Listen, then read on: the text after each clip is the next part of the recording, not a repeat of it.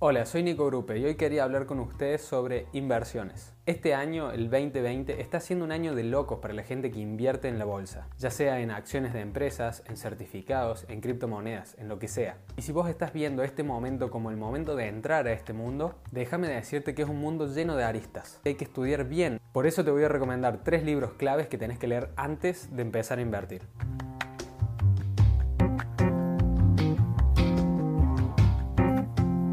Si vos ya estás invirtiendo y todavía no leíste estos libros, igual te los recomiendo que los leas te pueden llegar a dar nuevos puntos de vista. Para empezar, saben que este no es un canal de inversiones. No me voy a poner a discutir sobre los distintos tipos de inversores que hay. Si es mejor ser un inversor a largo plazo o a corto plazo, o si es mejor el análisis técnico sobre el análisis fundamental.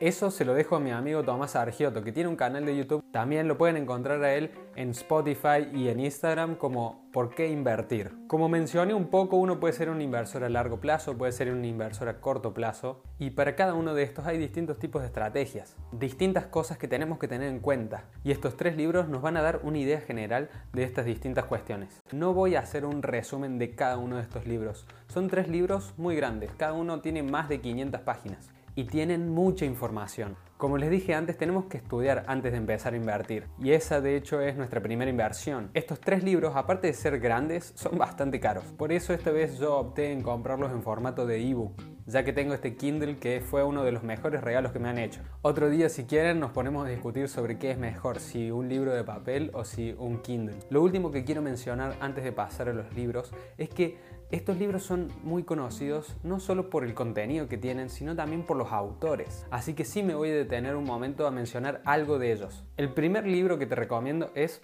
Un paso por delante de Wall Street, escrito por Peter Lynch. Peter Lynch es un inversor estadounidense que como gestor del fondo Fidelity Investments consiguió una rentabilidad media del 29,2% entre 1977 y 1990. Créanme que eso es muchísimo. Muchos términos propios de Peter Lynch se hicieron conocidos en el mundo de las inversiones. Algo que sí quiero destacar de este libro es los distintos tipos de empresas que menciona Peter Lynch. Él nos cuenta que hay empresas de bajo crecimiento, empresas que en algún momento crecieron muchísimo pero ya se estancaron. Hay otras empresas que son sólidas, hay empresas que son cíclicas como las autopartistas, las aerolíneas, los cruceros, hay empresas que son de crecimiento rápido, que esas son las que nos van a dar unos grandes resultados. Hay empresas que son recuperables, como el caso de Chrysler. Y hay empresas también de activo oculto. En verdad te ayuda a entender el mercado realmente, cómo funciona y qué cosas tenemos que tener en cuenta. No es solamente una empresa la que tenemos que ver, sino todo el mercado alrededor de esa empresa. Les prometo que si empiezan a leer ese libro no van a poder parar de leerlo.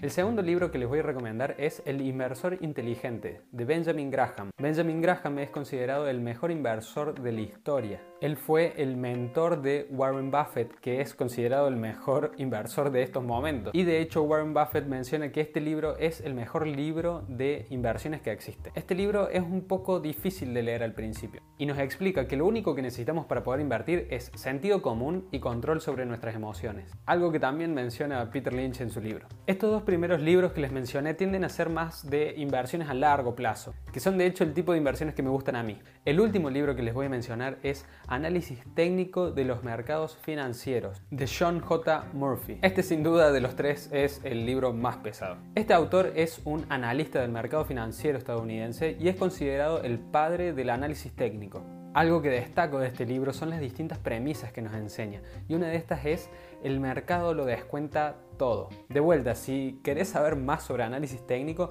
anda al canal de mi amigo de YouTube porque él tiene un video sobre análisis técnico y les va a saber explicar mucho mejor que yo qué es. Bueno, y si ya leyeron estos tres libros o no, igual les dejo un libro más de regalo. En inglés se llama Beating the Street de Peter Lynch también. En español lo pueden encontrar como Batiendo a Wall Street. Bueno, espero que les hayan gustado mis recomendaciones.